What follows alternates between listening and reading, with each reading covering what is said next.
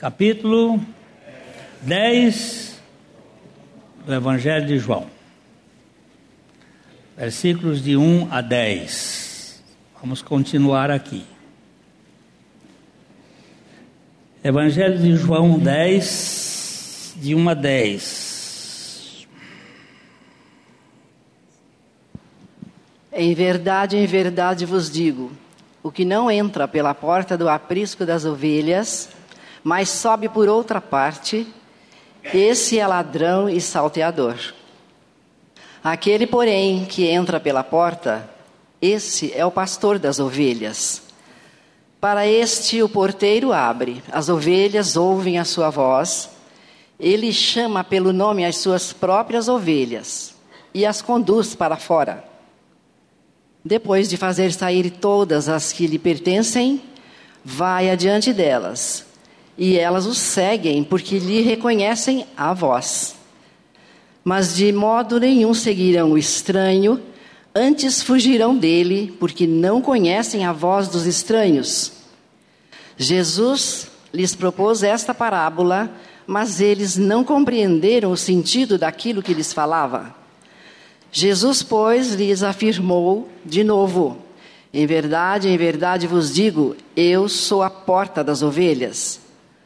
Todas quantos, todos quantos vierem antes de mim são ladrões e salteadores mas as ovelhas não lhe deram ouvido. Eu sou a porta, se alguém entrar por mim será salvo, entrará e sairá e achará pastagem. O ladrão vem somente para roubar, matar e destruir. Eu vim para que tenham vida e a tenham em abundância. Nosso Pai, nós carecemos que o Teu Espírito nos fale por meio da tua palavra. Vem abrir o nosso entendimento. Vem capturar o nosso coração, para que nós sejamos edificados pela tua palavra. Em nome de Jesus. Amém.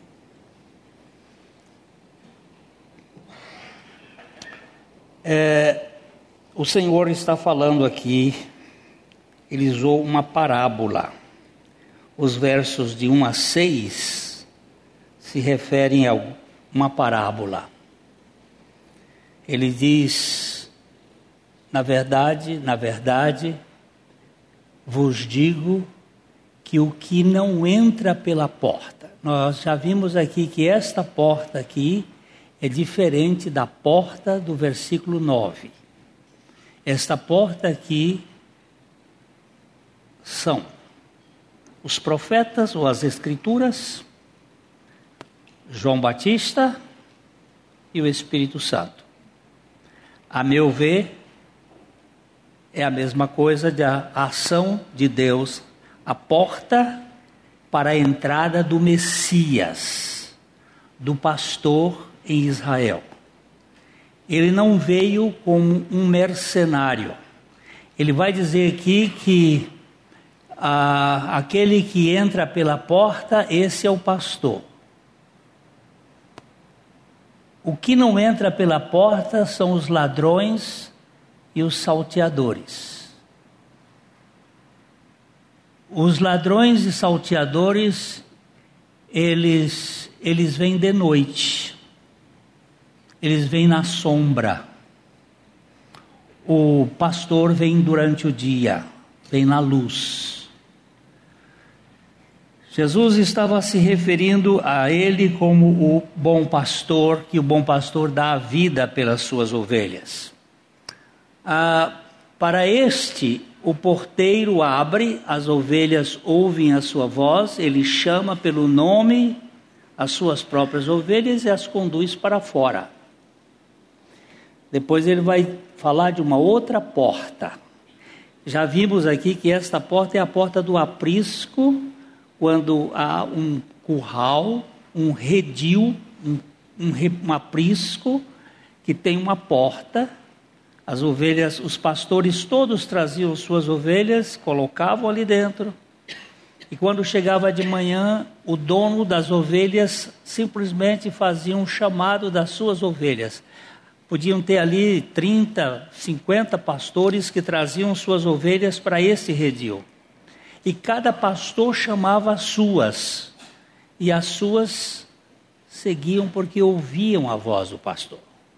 Tinha lá o curral, vamos dizer que aqui uns cinco pastores, cada um tinha 30, 40 ovelhas, colocava lá dentro, durante a noite elas estavam protegidas.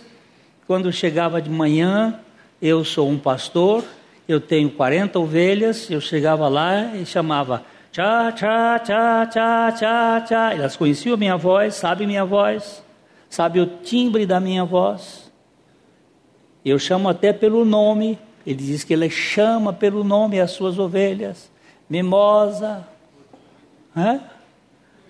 gordinha, é. Aquelas ovelhas têm um nome, ele chamava, elas vinham andando e ele ia na frente, ele seguia, e as ovelhas seguiam. Jesus disse em Israel: Eu sou o bom pastor, eu estou aqui para buscar as minhas ovelhas, as minhas ovelhas vão ouvir a minha voz, elas vão me seguir depois de fazer sair todas as que lhe pertencem, vai adiante delas e elas o seguem porque lhe reconhecem a voz, mas de modo nenhum seguirão o estranho, antes fugirão dele porque não conhecem a voz dos estranhos. Quando ele disse essa parábola, eles não compreenderam o sentido da palavra. Ele estava falando no contexto judaico para fariseus e toda aquela estirpe religiosa e aquele povo, mas eles não compreenderam.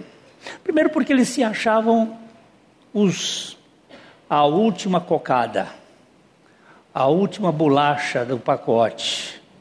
Eles se achavam os únicos salvos da face da terra. Eles se achavam os melhores deste mundo. E eles não compreenderam. Aí Jesus ele torna a referir aquele texto que eu disse, na verdade, na verdade, eu vos digo, sempre quando ele diz na verdade, na verdade, no Evangelho de João são 25 vezes, e só aparece no Evangelho de João essa expressão, na verdade, na verdade.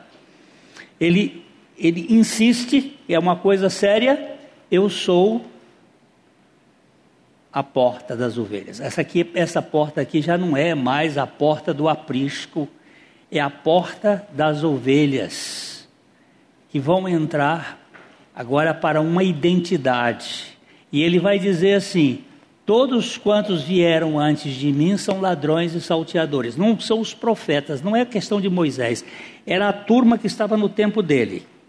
A religião, ela vem para roubar, matar e destruir. O verso 10 necessariamente não está se referindo a Satanás. O ladrão vem somente para roubar, matar e destruir. Esse verso não está se referindo a Satanás, ainda que ele possa estar por trás, assim como o Tite está por trás da seleção brasileira de futebol. Mas o ladrão aqui é a religião judaica que não estava apontando para o Cordeiro de Deus que tira o pecado do mundo. Esta religião, essa religião que subtrai Jesus Cristo. Hoje pela manhã eu me referi a uma teoria ultimamente muito em voga que é cristofobia. O assunto de Cristo sendo subtraído. Temos a ojeriza dessa pessoa. Nós temos que falar do Espírito Santo. Podemos até falar do Pai, mas de Jesus, de Cristo, não. Isso está correndo na veia da igreja contemporânea. A ausência da centralidade na pessoa de Cristo. Mas ele diz: Eu sou a porta. Se alguém entrar, se alguém entrar por mim, será salvo. Entrará e sairá e achará pastagem. É, aqui nós temos as ovelhas de Jesus têm segurança. Nós terminamos domingo passado neste ponto. As ovelhas de Jesus têm segurança, têm liberdade e têm satisfação. Ele é a nossa segurança, aquele que habita no esconderijo do Altíssimo, a sombra do Onipotente descansará. Eu tenho a certeza de que nada, absolutamente nada, poderá me tirar das mãos do Senhor. Eu fui alcançado por um Salvador onipresente, onisciente e onipotente que pode sustentar-me plenamente. Não preciso ficar com medo. Até me lembrei aqui agora de Richard Baxter, um grande expositor bíblico da Inglaterra do século XVII. E ele estava sendo muito caçado por causa da sua pregação centralizada essencialmente em Cristo. Até no nosso boletim de hoje nós citamos quando ele disse: Nós podemos pregar somente a Cristo às pessoas e teremos pregado tudo que elas precisam. Em uma ocasião, Richard Baxter vinha ah, montado no seu cavalo, Inglaterra, do século XVII é, as coisas, os transportes eram a cavalo e ele estava viajando a cavalo e anoiteceu antes dele chegar no seu no seu destino. Então ele viu que não dava para viajar. Baxter era um homem muito doente, ele sofreu muito, ele ele viveu com tuberculose 40 anos da vida dele, mas não parou de trabalhar e de pregar o Evangelho. E ele viu uma luzinha, chegou na casa e perguntou se poderia ter arrancho. Arrancho era a forma que se usava para abrigar os viajantes. E o dono da casa disse perfeitamente. E na hora do lanche, da, da, da ceia da tarde, da noite, eles conversando ali, o, o dono da casa uh, se identificou como um juiz e disse assim: O que, que o senhor faz na vida? E Baxter disse: Eu sou caçador de homens. Ele disse: exatamente uma pessoa como o senhor que eu ando atrás. Vem aqui na nossa região um pregador chamado Richard Baxter e eu estou atrás dele para prendê-lo. E Baxter conversou sobre todos os temas necessários, mas não deu a pista de que era ele. E disse: Ele amanhã vai estar numa casa aqui e eu queria que você fosse lá comigo para a gente pegá-lo. Eu quero prendê-lo. Baxter dormiu naquela casa e no outro dia foram à, casa onde estavam. E eles se sentaram, os donos da casa ficaram esperando, eles não conheciam Baxter de vista, e ficaram esperando, e ele lá sentado. Então ele disse: Eu acho que o Dick Baxter é, não veio por alguma razão, e nós vamos esperar mais um pouco. Então o juiz diz assim: já que o senhor Baxter não veio, vou pedir ao meu ao meu hóspede que fez uma oração tão maravilhosa lá na mesa onde nós estávamos, para ele dar uma palavra aqui para nós. E então Baxter faz uma oração daquelas que só Deus sabe fazer através do homem, porque nós não sabemos orar, é o Espírito Santo que ora. E terminou a oração, Baxter fez uma pregação maravilhosa e a justiça começou a chorar. O juiz chorava profundamente e de repente ele terminou e disse: Agora o senhor pode me prender, porque eu sou Ricardo Baxter. Este é o evangelho que nós pregamos. E o juiz disse: Agora eu não posso prender, porque eu também fui solto. Eu fui liberto. Esse é o evangelho de Jesus Cristo. É o evangelho que dá pastagem, que você tem segurança, que você tem você tem o que comer, que você tem onde descansar. É na pessoa do Senhor Jesus. É, o pastor destas ovelhas entra no curral de dia pela porta, o mercenário de noite pelos muros, A turma do escuro manipula à sombra seus planos sinistros, mas a turma do dia traz clareza, aceitação. As ovelhas do bom pastor entram e saem pela porta e acham pastagem de segurança. É... Eu vou contar uma outra história, agora eu vou ler essa história. Alguns meses, isso aqui, Devern Fromm que conta essa história, é um homem também muito precioso, que eu tive a oportunidade de conhecê-lo aqui no Brasil. É um, acho que ele está bem velhinho. E quando eu o conheci, ele está uns 80 anos, e já faz tempo. E ele, ele conta uma história, alguns meses haviam se passado quando me encontrei com um amigo que recentemente crera em Cristo como seu Salvador. Ao estender o meu braço em direção a ele para saudá-lo, perguntei-lhe: Como você está, meu amado? Bem, começou a explicar: Tenho tido uma grande luta. Você sabe que não é fácil ser cristão. Mas estou fazendo o melhor que posso para manter-me salvo, disse ele. Imediatamente percebi que meu amigo precisava de ajuda. Então, assentamos e eu contei que há muitos anos tivera o mesmo problema que ele. Tentava manter-me salvo até que entendi o que Deus fez por Noé. Expliquei a seguinte diferença: Noé não estava tentando, mas estava confiando. Noé não estava se agarrando à arca, mas estava descansando dentro da arca. Continuei a explicar-lhe o que descobrira. Noé é um bom exemplo de alguém que Deus o fez justo pela graça e reto simplesmente pela sua fé. Foi a confiança de Noé no que Deus disse que o levou a construir uma arca para salvar a sua família.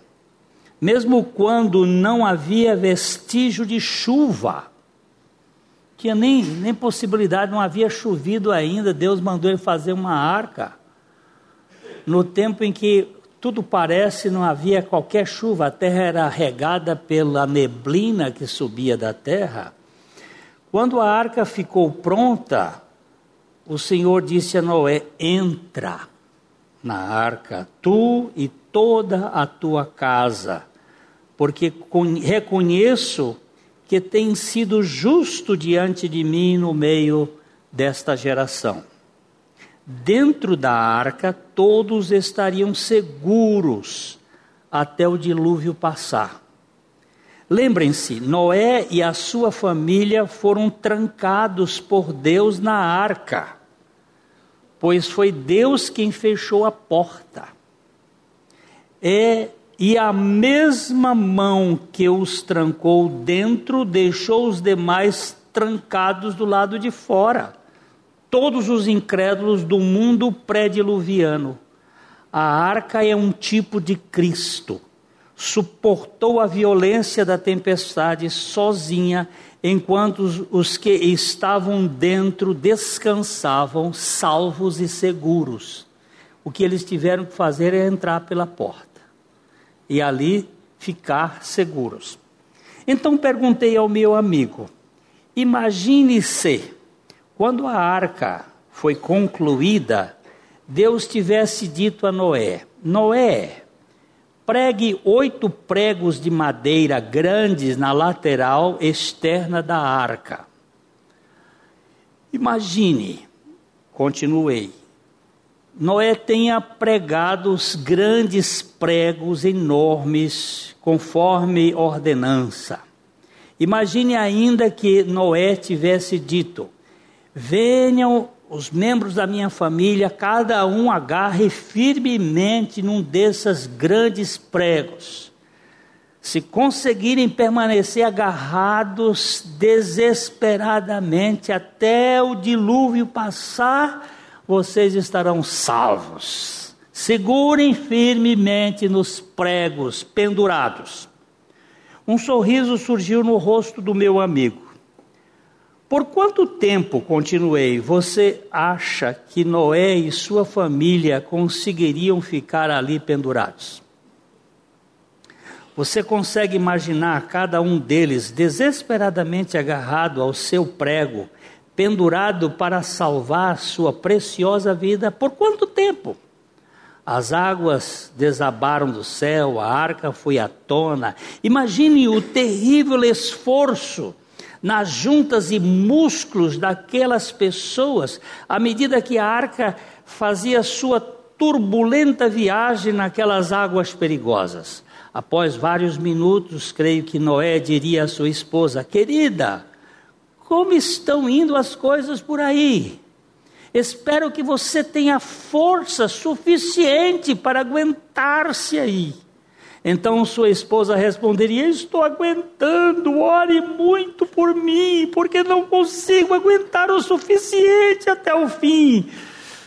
Passado por alguns minutos, a esposa de Sem gritaria desesperada: Não adianta orar, não consigo me segurar, não tenho mais forças para continuar agarrada no meu prego. Então, finalmente, extenuada pelo enorme esforço, soltando-se, seria carregada pelo dilúvio. Olhando nos olhos do meu amigo, perguntei: quanto tempo você acha que duraria para que cada um deles fosse carregado pela turbulência das águas do dilúvio? Contei-lhe como, por vários anos, eu reconhecia que fora Deus que me salvara, mas ainda acreditava que manter a salvação dependia de mim, se eu fielmente me agarrasse a Ele. Um dia compreendi que Deus chamou-me para dentro da arca, ou seja, eu precisava entrar. Ele colocou-me em Cristo. Em Cristo, como minha arca, eu poderia descansar a salvo e em segurança, absolutamente fora do alcance das águas do juízo. A verdade vem, tem um maravilhoso efeito libertador. A partir do momento uh, que o meu amigo entendeu aquela realidade, ele reconheceu que Cristo era suficiente, ele era completo. Ele segurou minha mão e disse firmemente: de agora em diante, descanso em Cristo como a minha arca. Nunca mais darei a qualquer pessoa, direi a qualquer pessoa que estou tentando manter-me salvo. A salvação não está em eu sustentar o prego, a salvação está no que Cristo fez ali na cruz, levando-me a morrer juntamente com Ele é nele que está a minha segurança. Muitas vezes nós tentamos é, encontrar a saída através do nosso esforço e esquecemos que Cristo é o nosso pastor. Nós tínhamos parado ali que no Salmo 23, vamos dar uma olhadinha no, no, Salmo, correndo, o Salmo 23, o Senhor é o que? Meu pastor. E o que que acontece? Nada me faltará. O Senhor é meu pastor. Alguém analisou este salmo da seguinte forma: O Senhor é o meu pastor. Isto é relacionamento. O Senhor é o meu pastor. As ovelhas ouvem a sua voz e segue. Não segue os estranhos. As ovelhas ouvem a voz do pastor e segue. O Senhor é o meu pastor e isso é relacionamento. Nada o quê? Isto é suprimento. Eu não tenho necessidade. Ele me supre, ele é o meu suprimento. Nada me faltará. Caminhar me faz por verdes pastos. O que, que é isto? Isto é descanso. Eu agora tenho relacionamento, eu tenho suprimento, tenho descanso. Ele me guia mansamente às águas tranquilas. Vocês vão acompanhando. Isto é o que? Cuidado. Ele me guia. Ele cuida de mim. Ele refrigera a minha alma. Isto é cura. Nós estávamos falando domingo passado que a cabeça da gente esquenta. Por que que esquenta? Por que que você fica esquentado, preocupado, ansioso? Nós estávamos vendo que o, o chuveiro esquenta porque a resistência, a corrente elétrica encontra resistência e aquece. O ferro elétrico, ele encontra resistência e esquenta o ferro. E a cabeça sua fica quente quando você encontra resistência. E aí você fica pegando fogo. Agora vem o Senhor e refrigera a nossa alma. E nós podemos ter a condição de ver a cura. Guia-me pelas veredas da justiça. Isso é direção. Ele é a minha direção. Por amor do seu nome, isto é propósito. Ele, eu não estou fora de, um, uma coisa, eu estou guardado no próprio nome do Senhor. Torre forte é o nome do Senhor. Para ele o justo corre e estará seguro. É um lugar de segurança. É, ainda que eu ande pelo vale da sombra da morte, isto é, provação. Nenhum cristão aprovado foi aprovado sem ser provado. Nós temos provações, ainda que eu ande pelo vale da sombra da morte. Não temerei mal algum, isto é fé. Porque tu estás comigo, isto é fidelidade. A tua vara e o teu cajado me consola consolam. Isto é esperança. Preparas uma mesa com a presença dos meus inimigos. Isto é banquete de conciliação. Unges a minha cabeça com óleo. Isto é consagração. E o meu cálice transborda. Isto é abundância. E certamente que a bondade e a misericórdia me seguirão todos os dias da minha vida. Isto é bênção e eu habitarei seguro na casa do Senhor. Isto é promessa por longos dias, isto é eternidade. É um salmo que cobre toda a essência do caráter divino. Há, há uns anos atrás, em Londres, houve um concurso de declamação. Até alguns anos atrás, os declamadores eram muito bem-vindos, a gente gostava, eu achava lindo.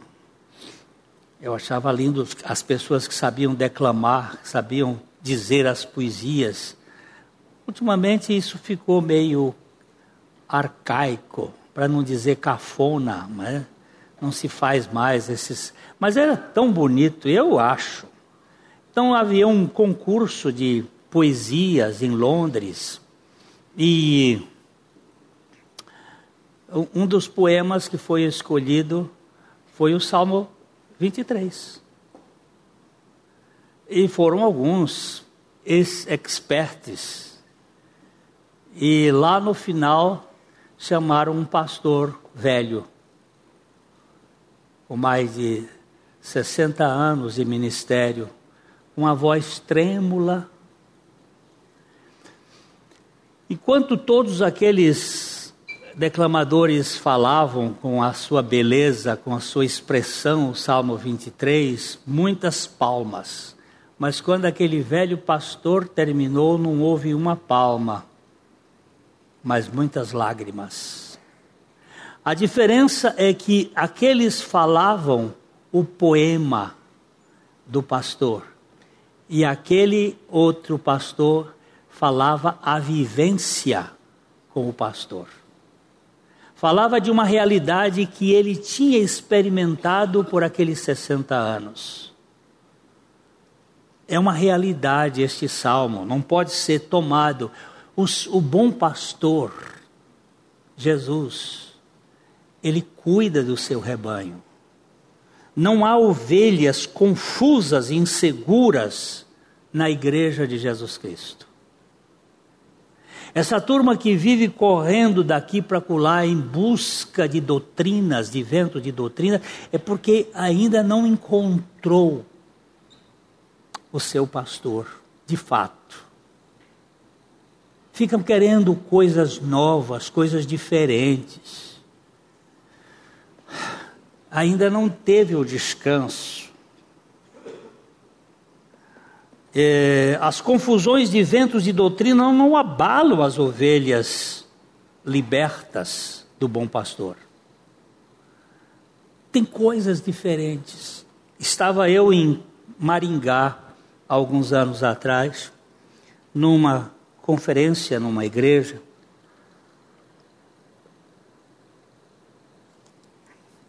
e hospedado numa casa, o irmão chegou por volta das três horas, enquanto a gente estava descansando um pouquinho, pastor, pastor, tem um, um cara aqui no, na praça, ele está fazendo coisas extraordinárias, está fazendo coisas, vamos lá ver, uma pregação. Eu digo, vamos, botei o sapato e saí. Quando eu cheguei no meio do quarteirão, o Senhor me disse assim: O que, que você está indo ver?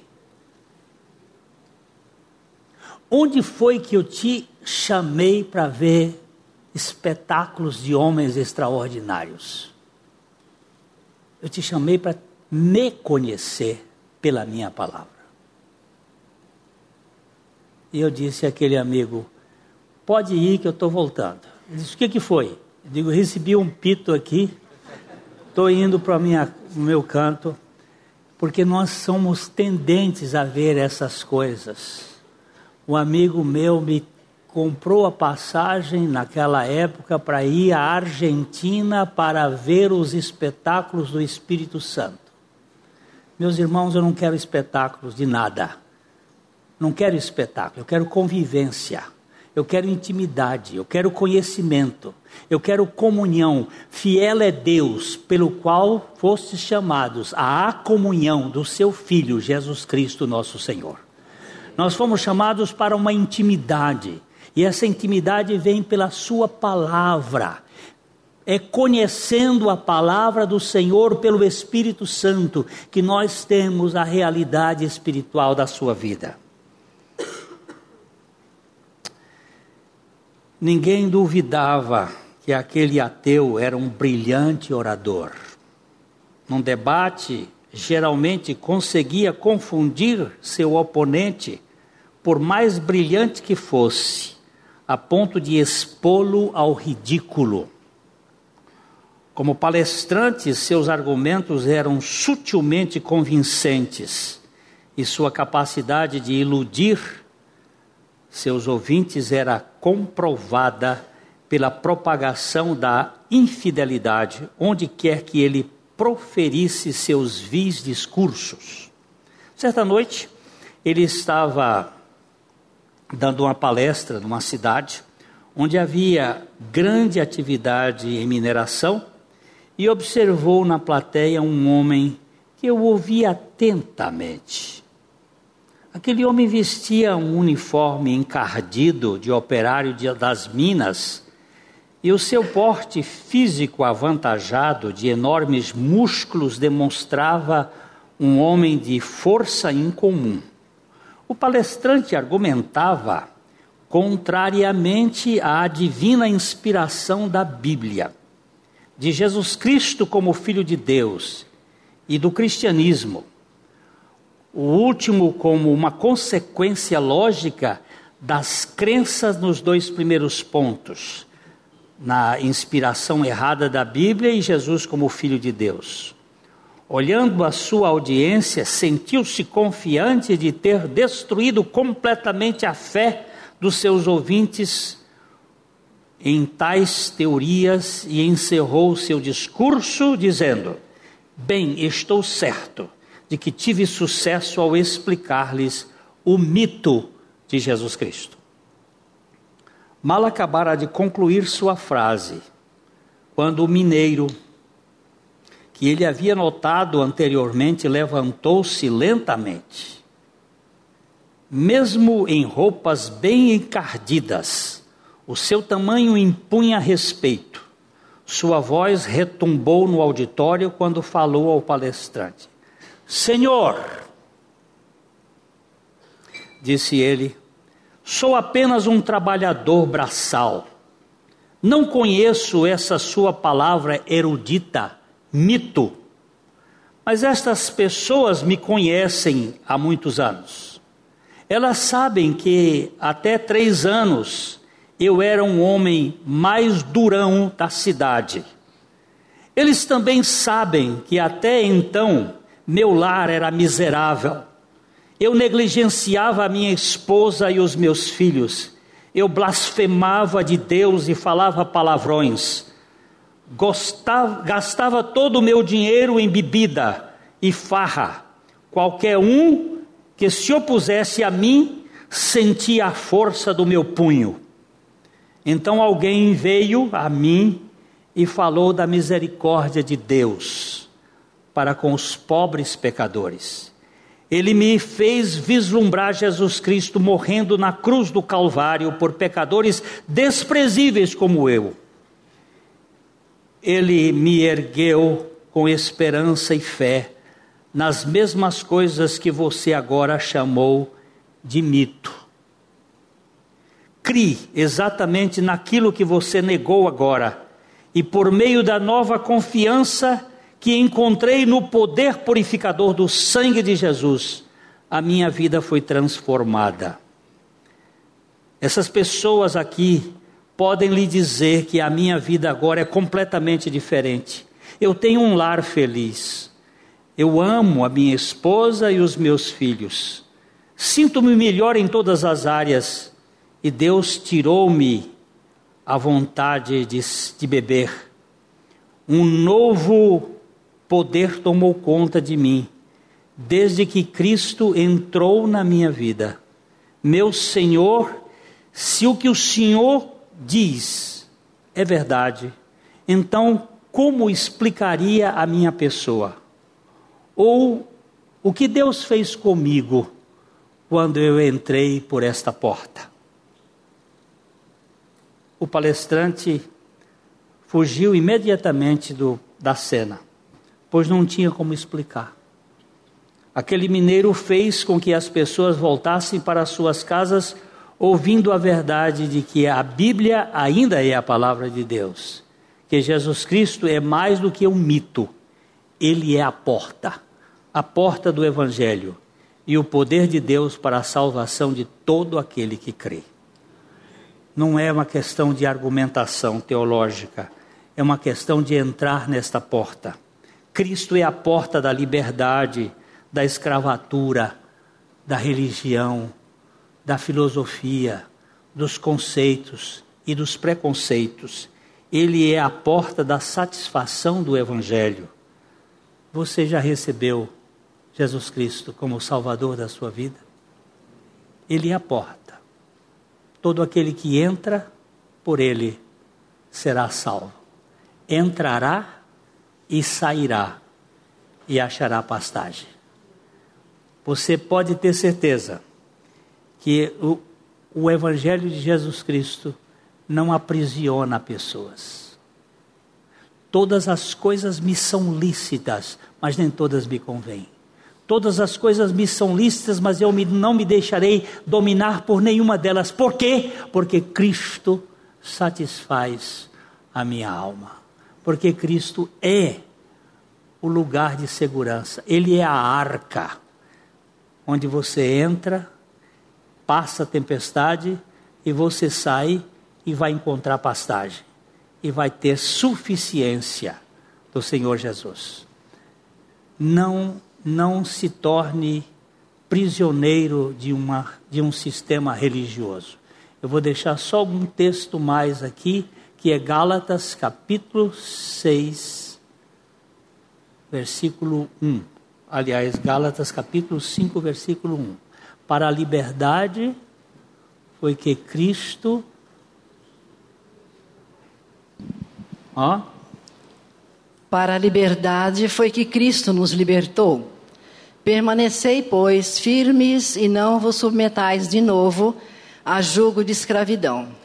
Paulo está escrevendo esta carta aos Gálatas, que haviam recebido a Cristo, mas os judaizantes, que eram um grupo de judeus que tinha se infiltrado dentro da igreja, mas não tinham sido convertidos e transformados pelo Evangelho, mas que entravam nas igrejas colocando peso como circuncisão, como a, o cumprimento de sábados, de lua nova, de festas que, a, que foram setas apontando para a realidade que havia de vir, que é Cristo, mas Cristo já veio.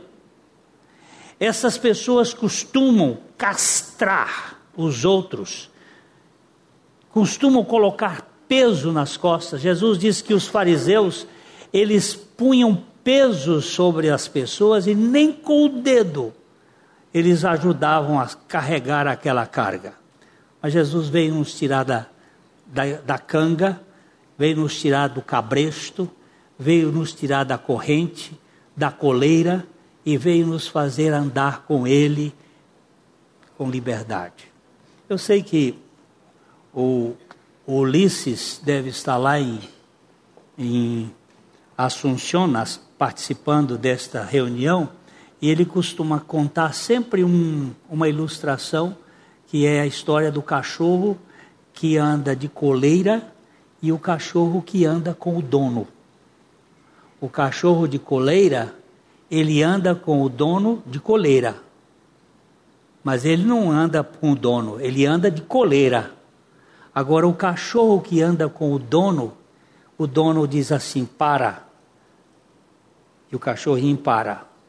O dono diz assim: fica aqui, eu vou entrar na padaria, fica aqui que eu vou fazer uma compra, me espera aqui. Ele entra lá, faz a compra e o cachorrinho fica ali, quietinho. Aí vamos embora agora, atravessa comigo. Aí ele atravessa, porque ele tem comunhão com o dono. Ele é ligado ao dono, não é ligado a uma coleira. Como é a sua vida espiritual? Você tem medo? Você é controlado pela culpa, pela vergonha? Então você não conhece Jesus. Porque se você conhecesse Jesus, você andava com ele. E você seria liberto de toda a culpa, de toda a vergonha, de todo o medo, de todo o dever e de todo o interesse. E ia andar com ele por causa do amor. Que pastor é o seu? É o bom pastor? Ou é um pastor que lhe põe, se você não vier ao culto, você vai ser punido? Espera bem, o culto é um lugar precioso, mas eu quero ir ao culto porque ali tem a presença dos irmãos. E o Senhor disse: onde estiverem dois ou três reunidos em meu nome, eu estarei ali com eles. Não é por qualquer coisa, não, não é por cobrança, é por alegria, é por uma motivação maior de estar com os meus irmãos. E isto faz com que a igreja seja um lugar muito precioso. Mas não porque você castigado, cobrado. Nós temos que andar com o Senhor e o Senhor tem que nos tratar e nos libertar de todas as coisas que nos aprisionam. Em vez de circuncisão do pênis, nós precisamos da circuncisão do coração. Em vez de uma coisa externa, é uma coisa interna.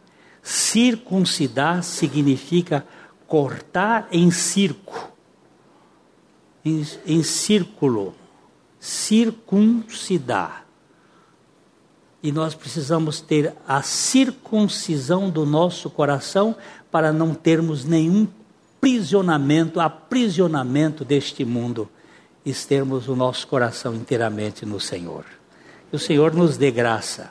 E é este um momento muito precioso que a gente tem na história da igreja, que ele deixou. Ele deixou três ordenanças, mas nós só fazemos duas. Qual é a terceira ordenança? Infelizmente nós não temos feito. Era lavar pés. Ele mandou fazer isto. Mas a gente não lava os pés. As duas ordenanças comumente usadas são o batismo e a ceia. O batismo é a tipificação, é a simbologia da nossa morte na cruz com Cristo. Ali nós fomos incluídos no corpo de Cristo para morrermos para este mundo e renascermos em novidade de vida. E o batismo é uma tipologia disto. E a ceia é o anúncio da morte dele até que ele volte. Só que naquela morte tinha mais gente. Eu me encontrava juntamente com Cristo assim como eu me encontrava em Adão no jardim do Éden, quando Adão pecou, eu me encontrava na cruz com Cristo, quando ele foi crucificado. Porque a sua atração foi para todos sem distinção. Todos, tanto judeus quanto gregos. E eu, pelo Espírito Santo, fui convencido que ali eu estava também, que aquela morte era minha e que aquela ressurreição é minha também. Por isso eu posso, nesse momento, confessar esta realidade espiritual através da ceia, que é uma realidade espiritual. A ceia não é só o pão e o vinho, mas é, ela está de memória, de lembrança, apontando para uma realidade espiritual, que é a morte e ressurreição do Senhor Jesus. A Livraria PIB Londrina procura selecionar cuidadosamente seus títulos e autores a fim de oferecer um conteúdo alinhado com o Evangelho de Jesus Cristo. Bíblias, livros de teologia, devocionais, literatura infantil, biografias, comentários bíblicos e muito mais. Dispomos também de um acervo de CDs e DVDs das mais de 5 mil mensagens ministradas na primeira Igreja Batista em Londrina. Visite a Livraria PIB Londrina e conheça ainda mais. Livraria PIB Londrina, de segunda a sexta, das 13h30 às 18 horas. Endereço na Avenida Paraná, 76A, próximo ao Calçadão, bem no centro de Londrina. Ligue para 3372 8921 ou acesse o site www.livrariapiblondrina.com.br